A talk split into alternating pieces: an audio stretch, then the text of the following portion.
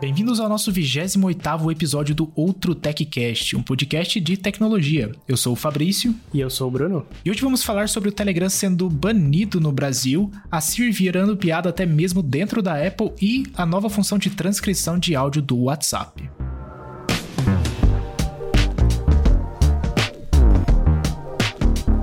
Cara, eu vim acompanhando esse lance do Telegram no Brasil aí, que acho que o governo tava pedindo a conversa de um certo grupo do terroristas, se eu não me engano. Uhum. É terroristas, é do, é do. de alguma ação criminosa que aconteceu, né? Aham. E o Telegram se pronunciou dizendo que não ia passar a conversa. Uma das informações que eles deram é que eles não são nem tecnicamente capazes de liberar essas conversas, né? Uhum. Você chegou a ler a respeito, alguma coisa do tipo? Eu cheguei a ver pouca coisa. É, eu comecei a tomar conhecimento disso quando o pessoal tava reclamando que o Telegram tava off, né? E depois eu vi que até a, a Apple tirou da App Store e tudo mais. Mas eu não, nunca soube o real porquê, né? Beleza, tem o, o grupo lá, não sei o que, tá, tá rolando os- as conversas dentro da, da plataforma, mas eu também nem sabia desse esquema do Telegram não poder realmente mostrar as mensagens, né? Que faz sentido, porque se for end-to-end encryption, na teoria, eles não teriam as chaves, Sim. mas eu não fui muito a fundo disso aí. O que levanta o debate, né? Hoje a gente valoriza muito a criptografia, né, Pra ter privacidade de verdade. Uhum. E é o que todas as empresas estão fazendo, pelo menos na promessa, né? Porque a gente não tem como saber. Lógico que tem empresas que auditam isso e, e validam que tá funcionando. Mas é o debate, né? A privacidade absoluta é algo que a gente vai conseguir ter da- daqui pra frente? Ou por causa de questões sociais, teremos que ter brechas pra poder acessar as informações de conversas, por exemplo? Qual que é a sua opinião? Então, cara, é. E, e, geralmente eu não sou muito extremista, né? Então, pra mim, não existe.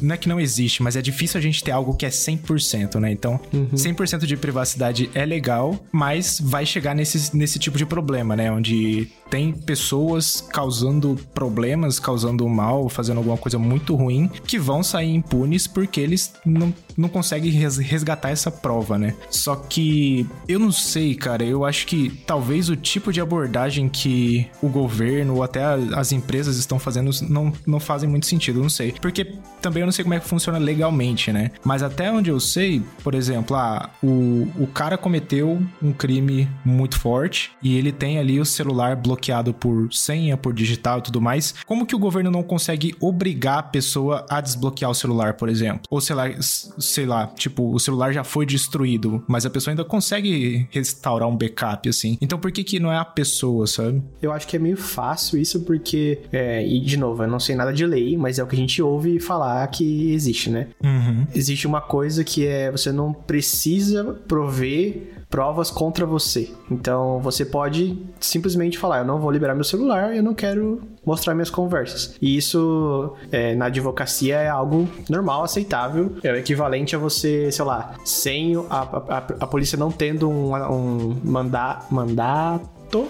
Mandado, mandado de busca, é entrar na sua casa pra coletar informação. Tipo, você não é obrigado a abrir a porta da sua casa e falar entra, entendeu? Entendi. É o equivalente. Mas é, eu acho que o debate mais interessante é, tipo assim, se a gente quisesse um meio termo, o governo pode pedir as informações e a empresa consegue liberar essas informações, nós estamos abrindo mão da tecnologia que não permite que ninguém mais acesse. Então, nós estamos optando por tornar possível a empresa ler as nossas conversas e a gente só fica na base da confiança que elas não vão ler. É, exatamente. E essa na base da confiança não é uma coisa auditável, né? Porque se é possível obter a informação, significa que é possível alguém por baixo dos panos lá e obter. Uhum. Então, um pensamento que eu tenho aqui é tipo assim: em quem você deposita sua confiança, né? No governo do seu país ou na tecnologia? É. A tecnologia consegue prevenir que as pessoas cometam esses crimes às, clara, às claras e por baixo dos panos, né?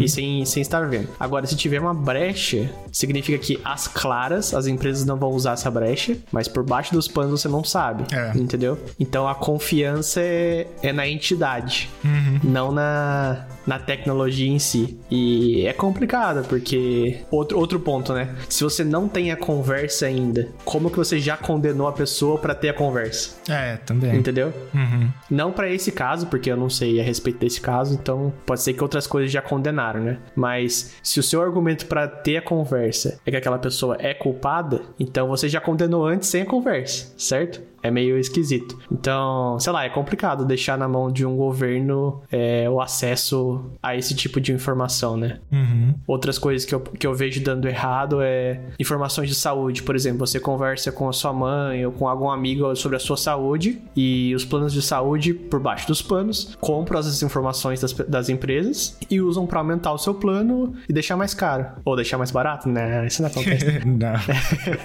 é, isso é algo que eu ia, que eu ia comentar cara. Tipo, o que eu vejo muita gente falando é tipo, ah, se eu não cometer nenhum crime, eu não tenho medo, ou, né, eu não tenho o que perder. Só que a galera esquece que uma empresa nem sempre é seu amigo, né? Na 99,999% a empresa não é. A empresa precisa de lucro e vai conseguir dinheiro da maneira que for necessário. Uhum. E esse foi um caso muito bom que você trouxe, cara, que é tipo, tem um problema de saúde, a empresa vai lá, ela tem acesso aos seus dados, beleza, vai, compartilha com a empresa de saúde por baixo dos panos. Não necessariamente está fazendo isso de modo legal, mas tá disponível para uso, eles podem inventar uma desculpa depois que, ah, vazou dado, não sei o que, não sei o que. Eles podem vender isso que vai te impactar negativamente no futuro. A mesma coisa se você usa para sua empresa, né? Vamos supor, muita gente usa o WhatsApp para empresa. Vamos supor que o WhatsApp não tenha end-to-end -end encryption mais. O que garante que as outras empresas não estão vendo os segredos da sua empresa, né? E conseguir, conseguir, sei lá, criar um novo produto ou colocar uma ideia em execução antes de você conseguir fechar, porque elas têm acesso a essas informações né? Então, tudo isso vai muito além de a ah, cometer crimes ou não, mas também tem essa parte de boa fé e, e má conduta das, das empresas ou das pessoas que estão dentro das empresas, né? Às vezes a empresa nem sabe que isso está acontecendo, mas tem uma pessoinha ali pegando os dados e vendendo que a gente sabe que já aconteceu em outros lugares.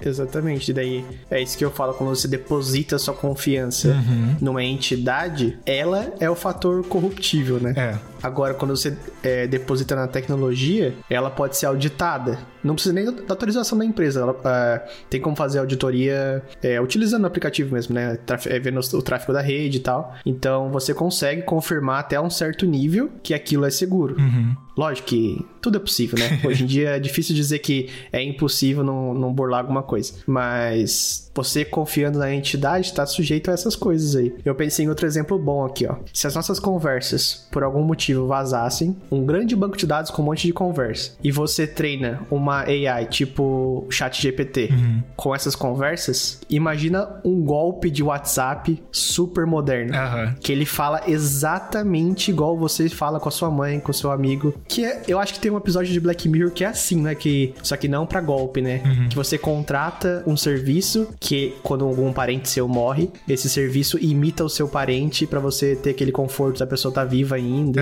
Uhum. Isso seria um, um, uso terapêutico, né? Mas tem uso pro mal também. E não é difícil isso acontecer não, acontecer não, cara, porque eu mesmo venho brincando com assistentes e inteligência artificial e eu mostrei para você o exemplo que eu fiz clonando a minha própria voz, né? Tipo, uhum. eu consigo clonar a minha voz com a qualidade muito boa, claro, tudo, tudo isso em inglês, em português ainda não consegui fazer, mas nada impede da, da galera dessa empresa, né, que, tá, que eu tô usando as APIs e tudo mais, treinar o vocabulário em português e as pessoas começarem a usar isso, porque esse tipo de coisa se paga, né? Por exemplo, eu pago 5 dólares pela, pela API, mas o golpe foi de 200 reais por Pix, foi de mil reais por Pix, e isso já se paga. Sim. Então é muito perigoso esse tipo de coisa, né? E, e sei lá. Não, e hoje tá cada dia mais fácil. Uhum. É, esse é o problema da AI que alguns estão apontando também, né? Que a gente já foi para outro tópico agora de AI, mas tudo tá sendo de acesso fácil a qualquer pessoa não técnica, né? Uhum dá para tranquilamente, se você souber as ferramentas, criar um canal no YouTube totalmente artificial. Que o texto é gerado pelo chat GPT, a voz é gerada por algum AI de voz, que não sei o nome, o 3D é gerado por aquele Mid Journey. Uhum. que mais? As imagens podem ser geradas por, sei lá, existir o Dolly, né? É, você pode até usar um, um, avatar em 3D, cara. A gente, há muito tempo atrás, a Unreal Engine, né, é, motor de jogo, mostrou a aplicação dele chamada MetaHuman, que é tipo uma versão muito parecida com um ser humano de verdade. Uhum. E é muito fácil de treinar. Você joga a voz lá, mexe a boca automático, então é fácil de fazer esse tipo de coisa hoje em dia, né? Sim. Não, e já, já é feito e demonstrado. Se você É. pesquisar, já passou várias vezes na minha timeline do Twitter uma pessoa falando e eu achei que era uma pessoa de verdade, não era. Era criado 100% por AI. Uhum. É um negócio bem bizarro, cara. Aí você pega uma coisa, combina junto com a outra, vazamento de dados e tal. Aí é, começa os futuros apocalípticos, né? Né? Exatamente, cara. E a gente ri, mas é totalmente possível. Uhum. É, então, a- até que momento, né, tipo, isso também não pode ser usado por até governos contra governos, né, forjando provas ou criando deepfakes, que a gente já viu acontecer bastante no passado, né? Porque não vai ser a AI por conta própria que vai acabar com o mundo. É, Vai ser o ser humano usando a AI que vai acabar com o mundo. eu, eu tenho quase certeza disso, cara. Essa é a minha aposta. né? É complicado. Mas é, tudo isso volta pra parte de privacidade, né, cara? E aí vem de novo, né? Será que deveria existir esse 100% de privacidade mesmo ou só um, um certo ponto? Uma coisa que eu achei muito errado que aconteceu é que. E aí, sei lá, é o jeito que o governo achou de tentar barrar esse tipo de coisa que foi bloqueando o acesso ao serviço no Brasil, né? Eles foram lá, ah, beleza, vocês não querem cooperar, a gente vai bloquear o acesso ao serviço. Uma aranha gigante na minha mesa, cara. Deu um peteleco nela aqui, mas voltando.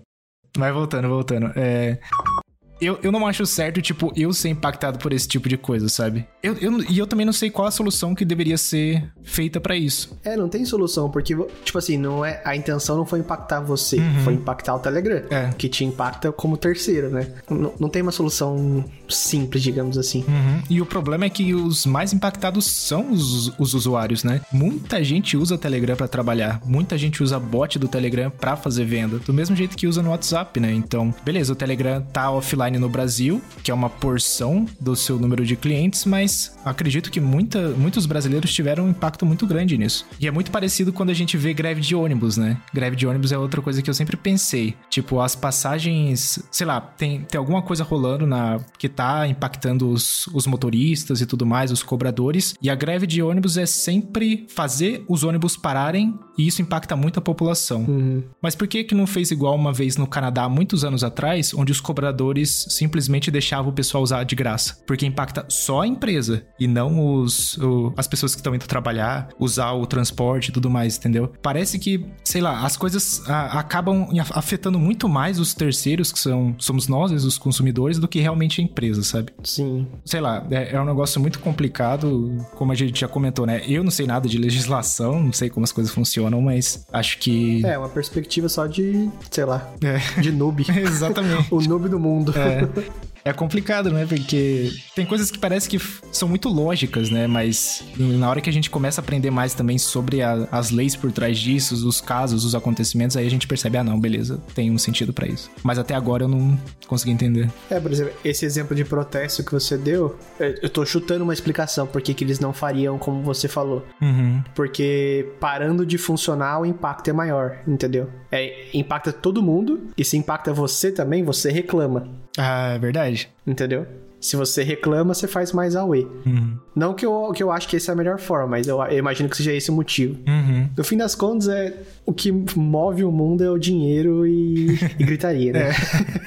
Exatamente, cara. Mas só pra encerrar esse tópico, outra coisa que eu também achei meio polêmico foi a Apple remover o Telegram da, da App Store. Uhum. Com todo o processo que ela tá sofrendo pra permitir lojas de terceiros na plataforma, ela ter tido a coragem de remover o Telegram deixa uma brecha enorme pra ser usado isso no processo contra eles que tá tendo na Europa e em outros lugares, né? O que, que você acha disso? Cara, eu acho que. E eu até comentei em off isso com você, que foi. A Apple já tá tendo problemas com o Brasil em questão dos carregadores, né? Eles tomaram processos e o, o Brasil vem ganhando esses processos. O governo tem é, dado o ok para os usuários aqui para ganhar uma indenização e tudo mais. E o lançamento da Apple TV com cabo no Brasil mostrou um pouco disso, né? Que é, acho que é a única Apple TV do mundo que vem com cabo USB-C.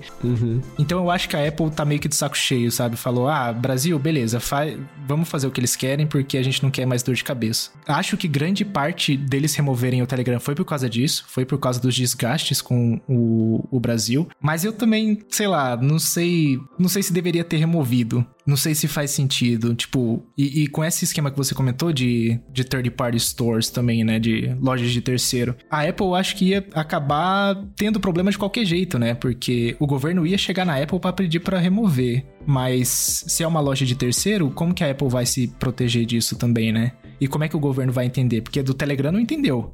Será que vai entender da Apple também? É, acho que tem várias discussões nesses assuntos aí, tem vários assuntos que a gente pode discutir. Uhum. Eu, particularmente, acho que foi um pouco precipitado, assim. Sim, concordo. É, de ter tirado da loja, porque primeiro que só barrando o acesso pelas operadoras e, e provedores já é o suficiente para afetar 99% do Brasil. Uhum. Porque a maioria das pessoas não sabe usar VPN nem nada, né? É. Outra, tirar da loja da App Store não é um grande perrengue, porque se eu for uma, um grupo criminoso, eu posso ter um Android, baixar o APK e continuar usando certo? Isso que só vai impactar quem não baixou o aplicativo, né? Porque se o aplicativo já tiver no iPhone, já tá lá. Exato. Mas, tipo assim, eu tô falando que eu acho que foi ruim para ela, sabe? Eu acho que se ela queria manter a, uma App Store única, foi bem ruim essa atitude de permitir remover o aplicativo da noite pro dia. Uhum. Agora, é, não vamos entrar na discussão aqui se loja de terceiros é uma boa coisa ou não, né?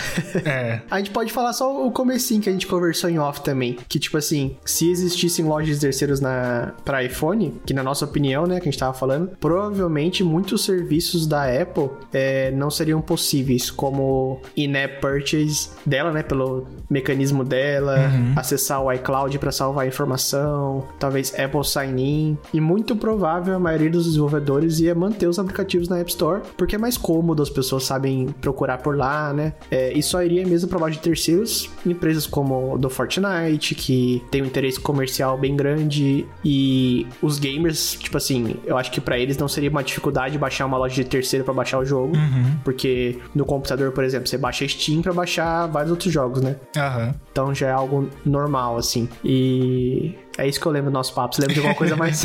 Não, era, era exatamente isso, cara. Uh, acho que uma das nossas preocupações, entre aspas, era que, tipo, a Apple pode sim permitir lojas de terceiros, mas pode também totalmente bloquear o acesso aos serviços dela, né? Porque eu acredito que o governo. É, da Europa, né? Não sei, eu não sei como é que funciona aí. Mas eu acredito que essa galera não tá levando isso em consideração. Porque geralmente eles não levam isso em consideração porque não entendem como tecnologia funciona, né? Eu acho que tá para nascer um governo que consiga é, bater de frente com um, um, sei lá, um desenvolvedor pleno aí que tem esse tipo de, de conhecimento, de verdade. É, vendo o processo do TikTok lá nos Estados Unidos meio que deixou isso bem claro para mim. Sim. T Talvez por baixo dos panos, né? Mas é, as claras, tipo, os deputados, assim, conhecimento mínimo. Só pergunta idiota da grande parte. Exatamente, cara. É coisa que faz a, todo mundo perder tempo de todos os lados. Talvez quando, quando eles criem as leis, né? Ou propõem as leis, tem uma equipe que auxilia com, a, com conhecimento técnico, né? Uhum. Porque não pode ser um negócio vergonhoso também. então. é... Mas as perguntas que eles fazem nas, nos interrogatórios da, da, dos deputados lá é, é, bem feio. É, então. É, é bem complicado. Mas. Mas é, voltando ao esquema de APIs, né? Eles podem simplesmente bloquear tudo. Não vai conseguir usar o iCloud, não vai conseguir usar nada. E os aplicativos de terceiro vão ficar totalmente com o serviço deles, né? O que tem as parte, a parte boa disso, né? Por exemplo, ah, eu posso assinar Netflix mais barato no iPhone agora, não preciso mais ir no site e conseguir fazer a compra por lá. Mas também significa que todos os seus dados bancários, por exemplo, vão estar à mercê da desenvolvedora. Pode ser que eles não façam um trabalho tão bom quanto a Apple de guardar suas informações lá. Tem esses, esses problemas, né? Mas isso aí é uma, uma outra discussão também. É, eu acho que, por exemplo, com certeza eu falaria para os meus pais só usem a App Store. É. Porque vira meio várzea, assim, né? Da onde que vem o aplicativo? Ah, até outra coisa que a gente tava falando, que na minha opinião, se existissem lojas de terceiros, seriam lojas certificadas pela Apple. Então a uhum. Apple tem que ter um mínimo de informação daquele CNPJ para permitir que ele seja uma loja, né? Porque o dia que der algo errado, alguém tem que ser responsabilizado e, e saber como que deu errado, né? O que que qual proteção não foi feita para aquela aquela loja falsa conseguir, não sei, uma informação privada, por exemplo. Uhum. O que pode acontecer também é a Apple usar isso como motivo para as pessoas ficarem na App Store. Por exemplo, ah, na App Store é seguro, é tudo, tudo dentro de um container, as suas informações estão ali salvas. Nessa loja de terceiro aqui, você se vira, você assina o seu terminho aqui de que você tá ok com suas informações nessa loja e já era. E entra outro ponto também que eu tô achando que a Apple não, não vai só permitir lojas de, ter, de terceiros, vai permitir side loading completamente. Então, eu acho, isso eu li nas últimas semanas, eu, eu não tenho certeza se é isso mesmo, mas possivelmente você vai poder publicar um IPA na internet. O IPA, para quem não sabe, é o pacote do aplicativo de iOS, igual o APK para o Android, e você vai poder simplesmente baixar no seu celular, ativar um modo desenvolvedor entre aspas e executar é, instalar esse IPA, sabe? O que, de certa forma, já dá para fazer hoje, só não é simples. É, é bem mais, mais chatinho de fazer, né? Mas se for esse caso de, tipo, não, são, não ser só lojas de terceiro, mas tudo, né? Side loading completo, aí a coisa fica um pouquinho mais complicada também, porque você vai poder baixar um vírus sem saber, você vai poder baixar um aplicativo de golpe sem saber. Muita gente, o que acontece no Android direto, o pessoal gosta de baixar mod de aplicativo, tipo WhatsApp Plus Plus. É, Plus Plus. E já teve várias vezes em que o WhatsApp Plus Plus veio com um malware que roubava as conversas dos usuários, porque Sim. a partir do momento que tá no aplicativo, não tem end-to-end -end encryption que vai te salvar. As conversas estão expostas ali, né? Ah, a maioria desses aí é... tem alguma coisa errada, cara. Porque imagina você como, vamos dizer, o hacker, né? Uhum. É, qual a sua motivação para criar uma aplicação é, para todo mundo usar? Você vai atualizando com a nova versão do WhatsApp, você atualiza ela tal, não sei o quê. Tipo assim, qual a sua motivação? Você não tá ganhando dinheiro com isso? Você não tá ganhando nada, Exatamente. né? Exatamente. Então, algo tá acontecendo. Uhum. Tem outros exemplos. Eu já vi o YouTube Plus Plus ou algum nome do tipo que ele coloca anúncios do cara que fez esse hack no aplicativo.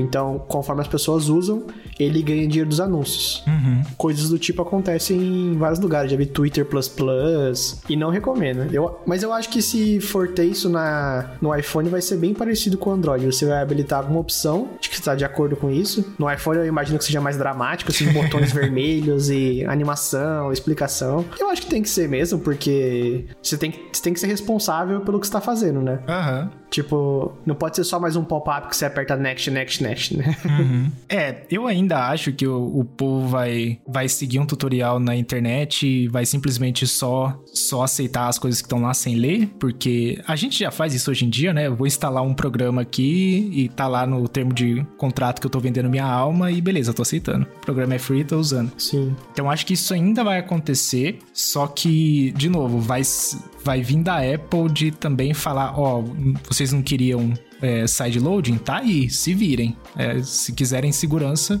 venha pra App Store. E é bem cara da Apple fazer isso. Sabe? Com certeza não vai ser simples. É, eu também acho que não vai ser tão simples assim. Porque não estão pedindo para eles que tenham lojas com fácil acesso, estão pedindo para eles que, que tenha, seja né? possível. É, exatamente. é complicado, cara. Mas vamos ver, né? E eu vejo, eu vejo muito dev advogando contra é, contra a Apple, na verdade. Uhum. Mas, sei lá, ao mesmo tempo, o trabalho que a Apple faz não é perfeito. Mas eu acho que, é, que tem sido mais positivo do que negativo. Uhum. É, para grandes empresas, eu entendo que é realmente um corte no orçamento absurdo, né? Os 30% do, do primeiro ano lá, né? É. Depois vira 15, eu acho, se a pessoa manter, mantiver a assinatura. Mas pra grande maioria dos desenvolvedores, que ganha menos de um milhão, que é quase todo mundo, 15% é um é preço justo, cara, porque eles gerenciam tudo para você. Uhum. Eu não vejo essas pessoas migrando pra App Store de terceiros. É, então. E sem contar que esse esquema das... Muitas empresas usando esse argumento de, de perder os 30%, cai por terra, porque eles estão cobrando os 30% no iOS hoje em dia. Eles não estão perdendo. Sim. Eles cobram dos usuários. Então, é, eu vejo. Uh, teve um tweet, uh, acho que dois dias atrás, do Elon Musk falando desse, dessa cobrança no Twitter e o CEO do Spotify, que eu não lembro o nome dele. As duas empresas estão cobrando a mais no iOS. Por que, que eles estão reclamando? Se eles realmente estivessem cobrando o mesmo preço, não ia ter a reclamação. Mas sei lá. É, o Spotify especificamente eu acho um pouco injusto, porque a Apple concorre no mesmo mercado que eles. Ah, é verdade, o Apple Music, né? Eu já falei em algum podcast passado que em todos os mercados que a Apple concorre, eu acho que tem que ser, tipo, tax free, uhum. digamos assim. Ou um negócio muito simbólico, porque senão é meio anticompetitivo, né? Uhum. As empresas com certeza não estão perdendo dinheiro, quem tá perdendo é, é mais a gente mesmo. Tanto que a gente viu no podcast passado o preço do Twitter no Brasil, né? Acho que era 600 reais por ano, alguma coisa assim. Sim, é. Ai, Twitter. Mas sei lá, vamos ver o que, que vai rolar pelo jeito no iOS 17 isso vai ser habilitado para a Europa somente aí deve chegar para os outros países nos próximos anos ou até meses. É, se for depender da Apple, não vai chegar, porque as coisas não chegam aqui no Brasil. Né? Eu ainda acho que é muito cedo, cara. Eu acho que vai levar mais um aninho aí. Pra liberar para todo mundo? É, embora o. Não, liberar pra Europa. Embora o rumor esteja muito forte, eu acho que leva mais um ano, porque a Europa não colocou data limite. Ah, tá. E a Apple não trabalha com data aberta, sabe? É. Por exemplo, o USB-C lá no celular é 2024, então tem uma data, muito provavelmente provavelmente o iPhone desse ano vai vir com USB-C por causa disso. Uhum. Agora, se não tem uma data, duvido que a Apple vai fazer de livre espontânea vontade. É, então eu acho que ela vai introduzir facilidades de meios de pagamento. Então você poder usar outros meios de pagamento sem ser o padrão da, da App Store. Uhum. Porque isso já é uma discussão que está acontecendo há mais tempo. Inclusive, teve um aplicativo de tipo Tinder aqui da Holanda que conseguiu poder usar um meio de pagamento sem ser da Apple. Ah, interessante. Teve que processar na justiça e tal e conseguiu. Ah, interessante. Isso aí eu não sabia, não. Não sei se foi um outro aplicativo ou se foi o Tinder Tinder dentro da Holanda. Um dos dois. Uhum, entendi. É, não sei, né, cara? Esse, esse esquema de, de pagamento e ganhos dentro da, da App Store, da, da Apple como um todo, é tão complicado quanto outras plataformas também, né? O YouTube pega 50% dos, dos meus ganhos, né? O, a Steam acho que pega 30% dos ganhos de qualquer desenvolvedor. O YouTube pega 50% dos seus ganhos? É, 50. E ninguém tá reclamando disso. ah, não reclama, né? Caraca, 50%? Eu, é 50 ou é 30? Eu, eu vou confirmar. Até onde eu lembro é 50, sim. Desde sempre. Sempre foi 50. Caraca, é mais, é mais que o imposto de renda da Holanda, os negócios. É, é então. Eu posso estar tá falando bobeira. Que interessante, hein? Porque a Twitch mudou isso recentemente também. A Twitch era 50% para quem era afiliado e para quem era parceiro mesmo, a galera com checkmark lá era 30, 70, dependendo do seu do seu contrato. Que aí chegava no contrato lá, você negociava com a Twitch e falava: "Não, a gente tem os 30, 30 e 70 aqui". Cara, Cara, na minha opinião, 30% é o limite, assim, a não ser que você tenha muitos benefícios, tipo, é, advogado da empresa te é, pronto para te atender se você precisar de se defender, coisas do tipo. Uhum. Agora, mais que 30% é, é um roubo do criador. Né? Deixa, eu vou confirmar agora aqui pra ver se não tá falando bobeira, mas até onde eu lembro é isso mesmo. Na época das MCNs, cara, das. É, acho que era Multi-Channel Network, alguma, alguma coisa assim, que aí tinha a Machinima, tinha a TGS, pra, pra galera que lembra disso na época. Tinha a própria Porta dos Fundos, que eram empresas que gerenciavam. Parafernália também, é? Parafernália. Essas empresas, elas, elas eram tipo meio de campo entre você e o YouTube. Então, além do YouTube tirar uma porcentagem, essas empresas também tiravam uma porcentagem, você ficava... Às vezes, cara, tinha contrato onde você ganhava 30% só dos seus, do que você fez no YouTube, o que era bizarro. Uhum. Tanto que as, essas empresas começaram a morrer, né? Mas mas deixa eu, deixa eu confirmar aqui quanto que o YouTube cobra hoje.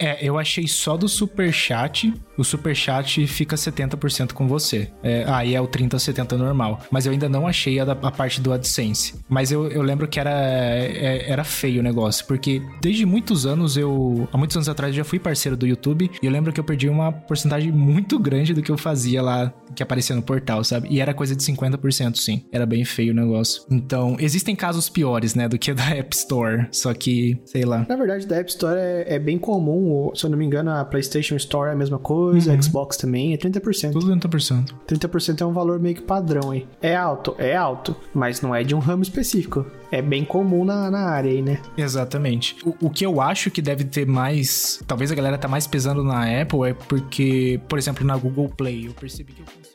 Dois mil anos depois até, até hoje em dia tem jogo que. É, eu jogava um jogo no celular. É, eu, eu não tô jogando mais, mas tinha um joguinho que toda, todo mês, quando lançava, por exemplo, alguma função é, nova, eles geravam um promo code com alguns, é, alguns prêmios para você. E o jeito que eles o, faziam é, tipo, você recebia um e-mail com um link para você cadastrar o promo code que era linkado com a sua conta. Do Android você acessava direto no app, sabe?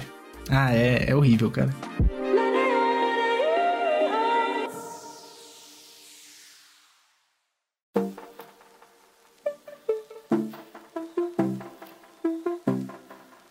E outro assunto muito interessante que apareceu aí nas últimas semanas, acho que foi até semana passada, foi da Siri sendo um pouco de piada dentro da Apple, né, cara? A gente sabe que a Siri, né, não é lá tão boa, mas pelo jeito até os próprios funcionários da Apple têm meio que já levam a Siri como uma piada. Você viu algo sobre isso, cara? Eu vi, cara. E eu tô feliz quando começa a virar muita balbúrdia assim, as pessoas tomam alguma atitude, né?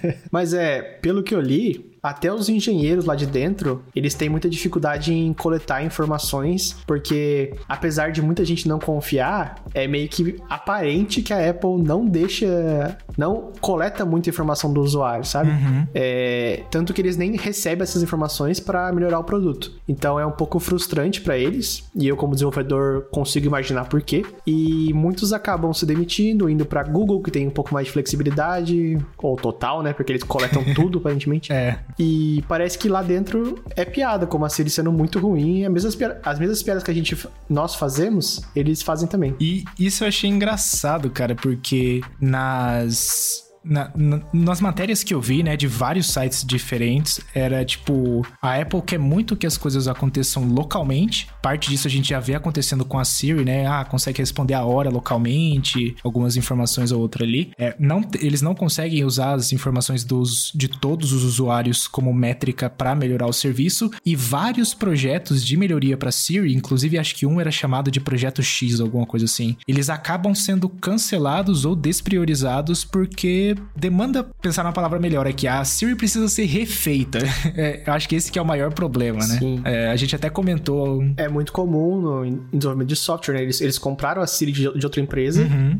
E quando você compra software de outra empresa, você não sabe 100% como foi feito, né? Você faz um, um review ali geral do código. É. E provavelmente os engenheiros que fizeram esse review já nem estão mais na Apple. Então você precisa ir refatorando as coisas, que é melhorando o código e atualizando. E às vezes é mais difícil você fazer isso do que construir do zero. Uhum. Porque com, conforme passam os anos, as tecnologias mudam e se torna mais fácil fazer de outro meio a mesma coisa que é feita de outra forma. Uhum. O que, que isso significa? Significa? É, por exemplo, hoje tem o chat GPT. Então hoje é muito mais fácil você fazer uma conversa com um assistente do que antigamente, que tinha que basicamente deduzir todos os cenários possíveis de conversa para todas as línguas. É. Então, o maior sonho, acho que, de quem tem assistente e, e quer usar de maneira boa é que a conversação seja igual com o chat GPT. Uhum. E, e, e lendo essas matérias também, eu acredito que a Apple não, não pretende ainda ter esse nível de conversação com a Siri, né? Porque se todos os projetos que eles têm criado para melhorar a Siri são despriorizados, é difícil saber se realmente a Apple já tá pensando num, num, GPT da vida ali. Talvez eles tenham funções no sistema que consigam te dar melhores recomendações e tudo mais, mas a Siri até hoje não tem realmente melhorado, né? Apesar de rodar um pouquinho localmente ali e tudo mais. Em português, principalmente, a Siri mal me entende, então tem muita coisa rolando aí. Sim. A minha esperança é que quando você pega um modelo de inteligência artificial como um modelo de linguagem, né? Como o ChatGPT, é possível você abstrair, não abstrair, você pegar só uma parte desse modelo ou fazer um modelo novo que seja para nichos específicos. Então, é, eu vou treinar um modelo para controle de casa inteligente. Uhum. Então, faria o mesmo tipo de conversa, só que não traria assuntos diversos do cotidiano e coisas do tipo. Então, é possível eles, fa eles fazerem isso porque essas, essas coisas vão ser mais assertivas, não são subjetivas como, sei lá, qual partido político é melhor, uhum. né? Sim, cara. Então, essa é a única esperança que eu vejo para ser implementado em qualquer assistente. acho que a Alexa e o Google não vão ter culhão de fazer isso tão cedo também, não. Uhum. É, então, é, eu achei insano como o, o chat GPT, o GPT em si, né, a OpenAI apareceu do nada sendo extremamente melhor do que qualquer tecnologia que a gente já tem no mercado, né? Eu achei bizarro quando isso aconteceu de um dia pro outro. Inclusive, quando eu mostrei o, o o chat GPT pra você também, né? Tipo, Aham. a gente testando, gerando código lá, um negócio insano, cara. Eu nunca pensava que isso ia acontecer tão rápido, Sim. Depois daquele dia eu nunca mais pensei, cara. né? Deixa a máquina pensar e, e já era. Mas eu acho que a grande sacada deles foi fazer uma ferramenta pública pra qualquer pessoa usar. Uhum. Porque eu nunca parei pra pesquisar isso, mas quase certeza que já existiam coisas similares, só que mais difíceis de você acessar pra testar. Uhum. Entendeu? Ou existia a demo, mas não era pública, então você conseguia só ver outras pessoas usando. É, então, é bem verdade isso. Inclusive, se eu não me engano, na versão, a versão 3 do, do GPT, do chat GPT, eles até falavam para os usuários que eles coletavam todas as prompts que a, a galera dava para treinar o modelo ainda mais, né? Acho que a partir do GPT 3.5 que eles pararam de fazer isso, porque já tinha muita coisa. Sim. Mas não que eles não coletem dados, né? Eles ainda coletam para uso e tudo mais, mas isso tem, tem mudado bastante. A OpenAI é uma empresa privada, certo? É, empresa privada. Apesar de chamar OpenAI. É, sim. Entendi, entendi. É uma empresa privada com soluções abertas Entendi. pra galera, né? Inclusive, eles têm muita coisa, né? Além do GPT, do, do chat GPT. Eles têm Whisper, que é o é speech to text, se eu não me engano. Eu ia falar disso agora, é verdade. Ele é muito bom. Eles têm o. Eu não sei se. Eu acho que o deles é o Dolly. Dolly 2, que é o de imagem lá. Eles também Hum. são donos, então eles têm bastante coisa interessante lá. E tudo disponível por meio de API. Você consegue lá acessar, Sim. versão gratuita. É, se eu não me engano, o Whisper é até código aberto. É, é mesmo. É código aberto. É. Eu vi porque agora faz parte do Home Assistant, né? Uhum. Que, aliás, é mais um tópico da nossa lista aqui, que veio um update do... que eles chamam do Ear of the Voice. Que esse ano eles vão focar em assistentes virtuais deles, né? É, mais privadas, assim, com acesso local, sem precisar de internet. Uhum. E tá muito bacana, cara. Eu acho que você assistiu também a, a apresentação, né? Sim, sim. Cara, uma das partes que eu mais achei legal foi o tempo de resposta. Porque eu não sei se você chegou a ver num print que eles mostraram, acho que foi no vídeo até, não foi nem no blog. Mas que eles tinham a telemetria de cada assistente. Então falava, ah, a Google leva dois ponto tantos segundos, esse aqui leva um ponto tanto. E tinha uma lá que rodando num hardware básico, sei lá, com um Intel i5, eu acho, ou i3 que eles estavam mostrando, a resposta por voz era em 0.2 segundos, cara. É, isso é muito rápido. Sim. Tipo, tudo local, o negócio tá. Enfim, eu curti pra caramba, eu fiquei, tipo, chorando lá de tão feliz que, que o negócio tava legal. Então, as coisas estão caminhando muito rápido. Cara, eles estão, tipo assim, não tá vindo tudo de uma vez. Por exemplo, hoje você não consegue usar como a gente usa uma Siri da vida. Sim. Mas o pouco em pouco que eles estão mostrando sempre sai com muita qualidade, né? Então tá dando bem esperança, bastante esperança do que vai ser o, o produto final, né? Até o, o negócio que eles mostraram, que é, é, é engraçado, mas de certa forma é, é interessante também. Que eles conectaram telefones antigos, que tem aquele cabinho DSL, né? Que chama? Sim, sim. Não lembro o nome. É pra usar assistente do Home Assistant. então, basicamente, você pega o telefone da sua avó, liga ele no VoIP, né? Na integração de voz é, sobre IP, Aham. e conversa com o assistente. Imagina que engraçado. Que esquisito, né? Você pega o telefone antigueira e, a- e fala como assistente. Eu pensei até em fazer no futuro, tipo, aqui em casa, é tudo tecnológico, ia ter um lugarzinho que ia ter um telefone muito velho, assim. Um orelhão dentro de casa. Exato. Daí, pra quem chegasse em casa, eu ia falar: aquele telefone responde qualquer pergunta do universo.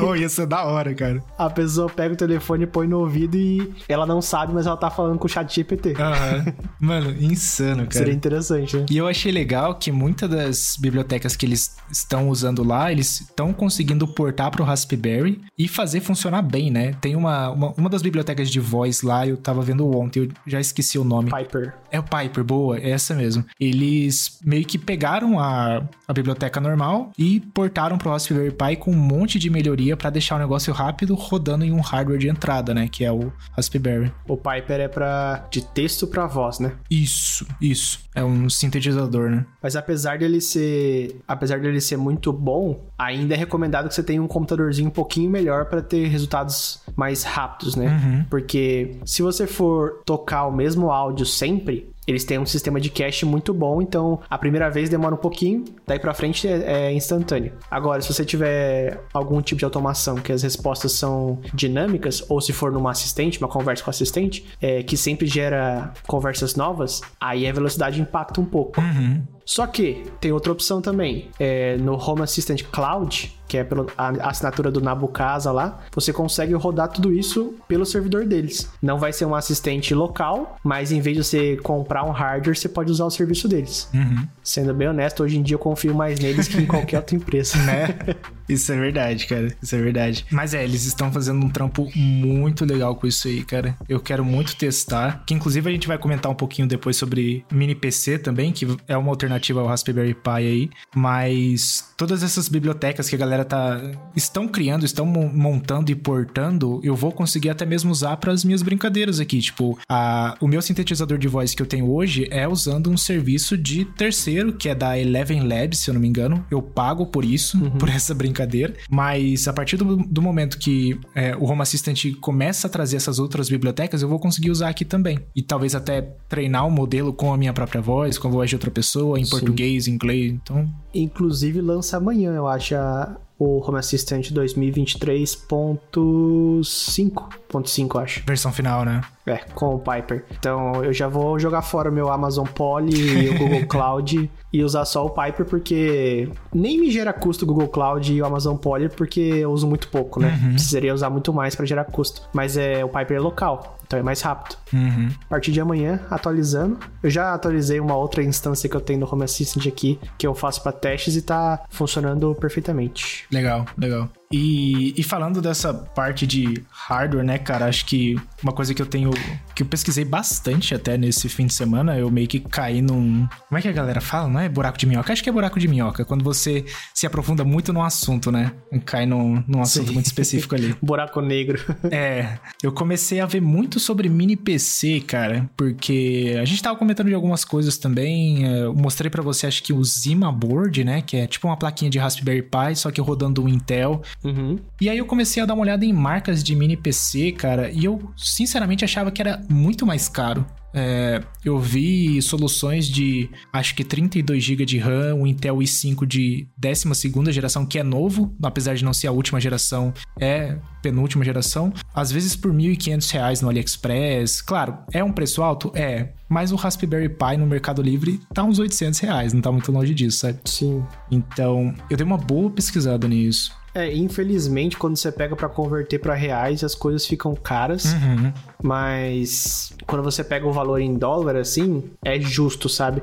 O brasileiro sofre um pouco porque tem essa desvalorização da moeda e tudo ser importado. É. Mas quando você pega o valor original, você fala, pô, tá um preço legal, é... você não tá sendo roubado, sabe? E, e a parte interessante do mini PC é que hoje o Raspberry Pi ele roda em ARM, né? É uma arquitetura para, sei lá, muitas vezes dispositivos móveis. Agora a Apple tá usando em desktop também, usa pouquíssima energia. E esses mini PCs geralmente rodam x86, que é a arquitetura da Intel, da AMD, que é para ser feito para desktops, é, usa muito mais energia. Só que também, em contrapartida, tem bastante poder de processamento, né? Eu tava vendo um modelo de um mini PC, eu não lembro a marca, eu vou dar uma caçada depois eu mando para você, mas que ele tem esse Intel i5, que é um processador mediano já, bom para rodar como servidor, e ele tem uma tecnologia da Intel que praticamente todo desktop tem, chamada QuickSync, que é a mesma coisa que aquele hardware decode e encoding da Apple, né? Que tem nos M2, M1 da vida. Uhum. Então você consegue habilitar esse QuickSync e usar, por exemplo, num script da vida.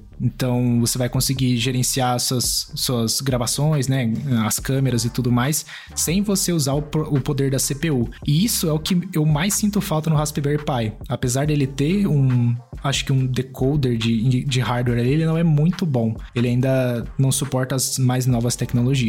Mas esse da Intel suporta. Então, talvez é, esse mini PC pode se tornar uma central de casa inteligente e um NAS e um central de mídia, sabe? Ele consegue fazer tudo por um preço muito, muito mais justo, sabe? Sim. Meu único receio de comprar algum hardware que não é muito, não muito conhecido e usado é porque quando eu tiver algum problema de compatibilidade, pouca gente tá lá pra ajudar, né? Então, eu tô pensando em comprar um outro computador para ser o, o servidorzinho aqui de casa em vez do Raspberry Pi. Porque agora eu quero mexer mais com o Piper, por exemplo, o FreeGate para câmeras. Isso gasta, demanda mais do que o Raspberry Pi pode comprar, né? pode prover. Uhum. Daí, o que eu tenho visto para comprar é o Nuke, o Intel Nuke, talvez com i5, talvez com i7, que tá por volta de 400 dólares, que é, é, um, é bem mais caro que um Raspberry, se bem que Raspberry tá em falta, né? Então tá caro pra caramba. Sim. Mas ele vai servir para tudo que eu consigo ver atualmente aqui, né? Uhum. Aliás, tem uma dica interessante para quem quer fazer alguma automação com câmera. Muitas câmeras elas não provêm uma forma de você mandar pro o software que você está usando se houve movimento, se houve alguma mudança no áudio e tal. É, então procurem câmeras que tenham a compatibilidade com OnVIF. É OnVIF ou um... É isso mesmo. É OnVIF, né? OnVIF. Uhum. Eu confundi com a marca que você falou agora há pouco do que te seguiu no Twitter. Ah, OnVis. OnVis, é. é. Porque se você deixar para o software fazer isso, que ele precisa analisar a imagem, isso vai consumir muito do seu computador. E se for um Raspberry, por exemplo, é, já era, não, não vai performar bem. Então, às vezes, se você tiver três câmeras com um VIF, funciona normal no Raspberry. Se você tiver uma que não tenha, ela sozinha já mata o seu computador. Uhum. Então, fica aí a dica. É, então. E, e, essa preocupação que você trouxe de, tipo, o hardware não ser muito suportado faz sentido, mas por outro lado também, cara, a única coisa que precisa ser suportada no mundo do PC é o processador da Intel, porque a própria CPU já faz gerenciamento da memória, do, do SSD, dos, dos periféricos que estão como conectado com o PCI Express lá. Uhum. Então, a única, o único trabalho do desenvolvedor é suportar o x86, o que é bom, porque é menos coisas para quebrar, né? E eu acho que uma das coisas que também tá me ganhando nesse mundo de mini PC é que os novos processadores da Intel estão um pouco melhores em questão de gasto energético. Então, ah, para rodar um, um, script em Python, ele vai usar só os, os P-cores, não os E-cores, né? Que são os, os núcleos de eficiência lá, que não usam muita energia. Então, a Intel tá melhor nisso, não tá tão boa quanto a Apple, mas já tá muito melhor nessa área. Então, as coisas estão começando a melhorar também pro mundo do PC pra gente ter essas mesmas, é, essas mesmas possibilidades, né? Sem contar que, tipo, ah, o Raspberry Pi, você não tem uma entrada NVMe ou M2 nativa. O mini PC já tem, uhum. porque já é muito comum no mundo do PC, né? Então essas coisinhas. Aliás, por, por mais que a Apple tenha um processador ou uma GPU melhor em alguns pontos nessa, nessa série da. nessa linha M, né? Uhum. Muitas coisas não foram desenvolvidas pensadas nos processadores da Apple. Uhum. Então não funcionou bem. Então, apesar de ser super potente, como não foi feito para eles, né? Pensando neles, é, não funciona bem. Inclusive, é o que eu mencionei agora há pouco, acho que é o FreeGate. Uhum. Que é o NVR gratuito para as câmeras lá, né? Você pode ter o M2 Max super potente, não funciona legal.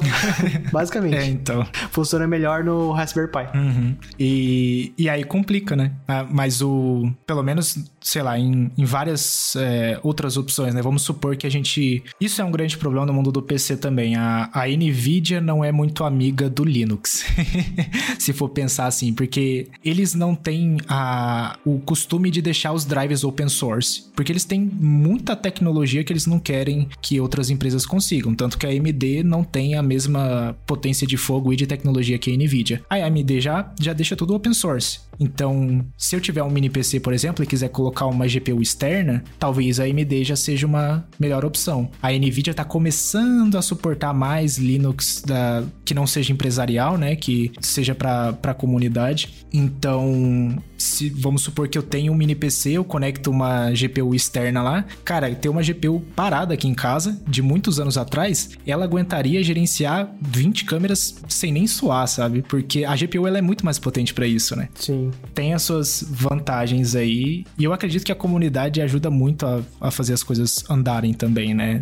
Criar é, versões que suportam e tudo mais. Então eu tô muito animado com esse esquema de mini PC, cara. Eu acho que eu vou comprar um. tô pensando.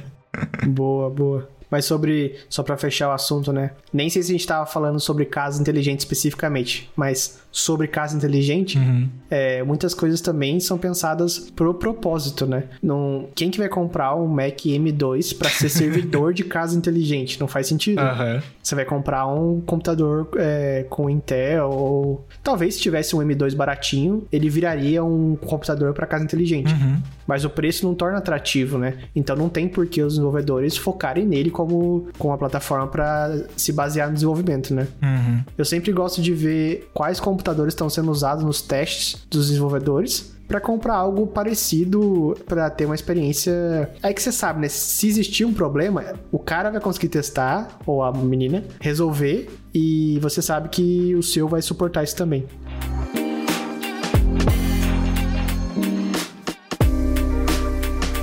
Cara, e passou na minha timeline esses tempos atrás um, um. Esse tempo atrás, não, essa semana. Um golpe do Track to NFC Uhum. que é um aplicativo de Android que basicamente simula um cartão de crédito para quando você estiver fazendo uma compra numa loja e você usa esse aplicativo simulando um cartão e a compra passa, cara.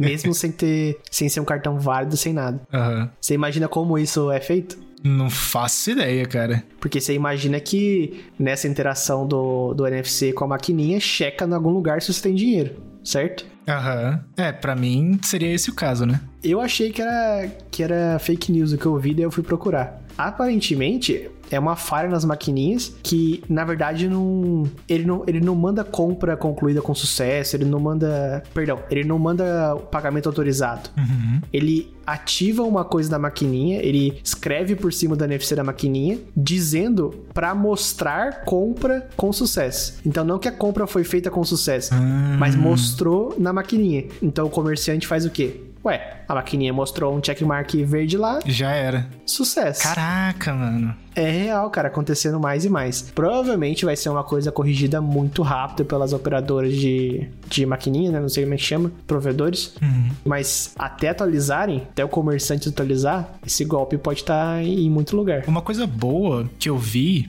é que muita maquininha, principalmente as que não estão conectadas direto no, no ponto de venda, né? Elas atualizam toda vez que ligam, tipo, obrigatoriamente. Tem muita maquininha que já faz isso. Isso é bom, mas essas maquininhas que estão direto no PDV ali, é, não sei se atualiza tão cedo, sabe? Complicado, né? Mas, cara, bizarro. Eu não sabia desse golpe, não. Pra mim, tipo, tinha toda uma negociação de token ali. É que é o que você comentou, né? A falha, na verdade, é a mensagem que mostra, né? Não é nem a, a negociação. Sim, o negócio não consegue imitar um cartão e dar uma autorização verdadeira tal. Uhum. O negócio meio que é uma brecha na maquininha pra mostrar a mensagem de sucesso. Caraca, mano, que bizarro, que bizarro. É, tomar cuidado aí, né? Mas eu nem vou me estender aqui e tentar explicar tecnicamente, porque eu não, eu não fui atrás. Eu Só con- eu queria confirmar que o que eu vi não era fake news.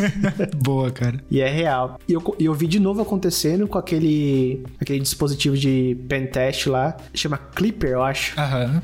Um laranjinha. E ele também fazia algo similar. Mas esse eu, eu vi por cima, não, não faço ideia se ele usa essa mesma brecha, usa outra. Uhum. O Clipper, pelo menos, igual você tava comentando, ele não é permitido no Brasil, né? Esse, pelo menos, já é menos mal. É, que é outro debate pra mim, né, cara? Tipo assim, você vai prevenir que um device desse, desse possa ser vendido só porque várias brechas de segurança existem e as pessoas não querem corrigir por causa de, tipo assim, é mais cômodo não corrigir. É, então. É aquele negócio, é corrigindo o problema do lugar errado, né? Atacando o real problema. Exato, exato, cara.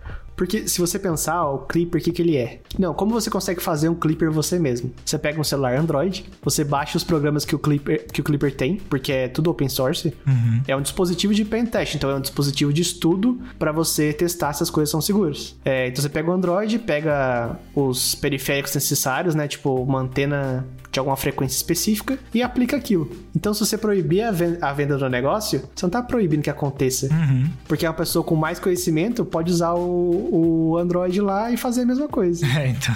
Às vezes é melhor você permitir logo esse, esse device para as pessoas acordarem para a vida e corrigirem os problemas. Uhum. É, mas não sei se rola tão cedo, né? É. Os golpes vão acontecer com ou sem o Clipper.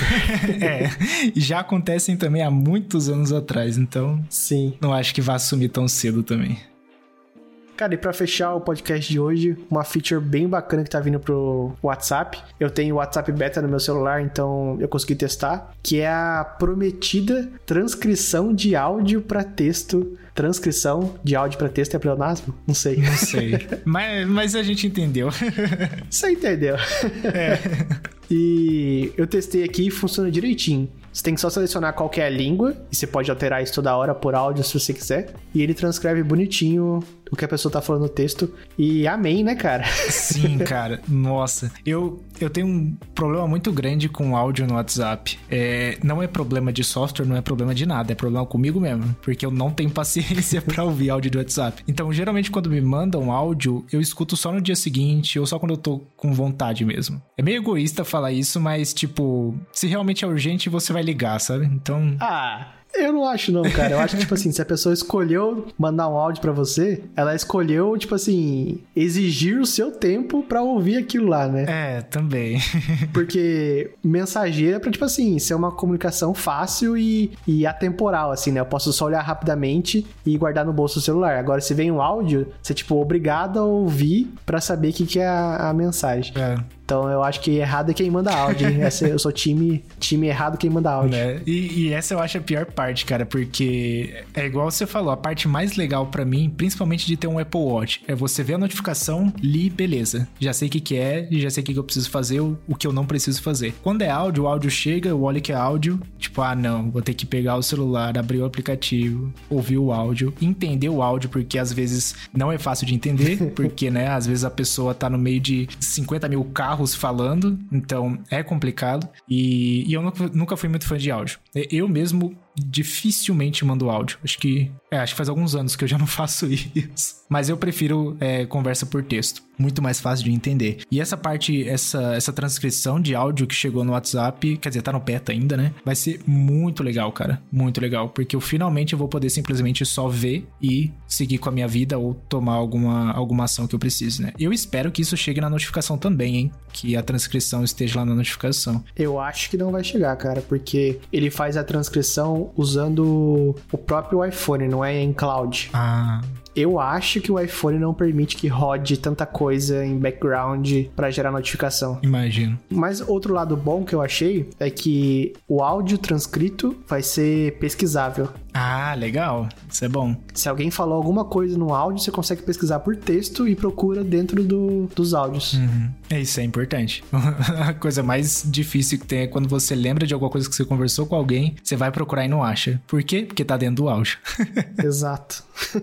eu também não sei se vai ser automático, cara. Na minha experiência, não, tá. Quando eu testei, testei duas vezes. A primeira eu precisei apertar e segurar e apertar transcrever. A segunda não. Não sei se vai ser automático. É, como não usa nada, nenhum serviço de cloud, podia ser automático, né? Tranquilo. Só vai usar ali a potência do celular e, e já era. Tomara. Eu deixaria ativado sempre.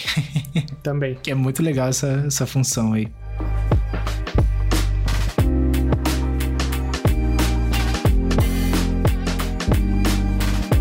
E é isso por hoje. Obrigado a todos que aguentaram mais uma vez a minha dicção de centavos nesse episódio. Sigam a gente lá no arroba OutroTechCast no Twitter e nos nossos twitters pessoais, arroba BegonCal2 e o seu, Fabrício? Arroba Faber Goncalves. E avalie o podcast com 5 estrelinhas, 5 corações, 5 sei lá o que na sua plataforma de podcast favorita. Obrigado, Giovanni, por mais edição desse podcast e até a próxima semana. Falou!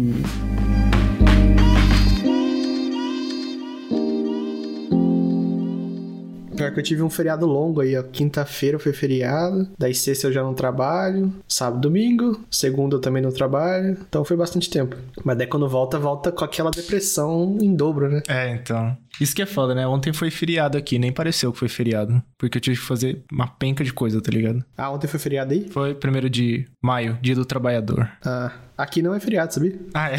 dia do trabalhador você trabalha mesmo. É, no caso, é isso aí. Ô, Giovanni, faz um corte aí dos melhores momentos desse papo e coloca de bônus track. Não. Now the world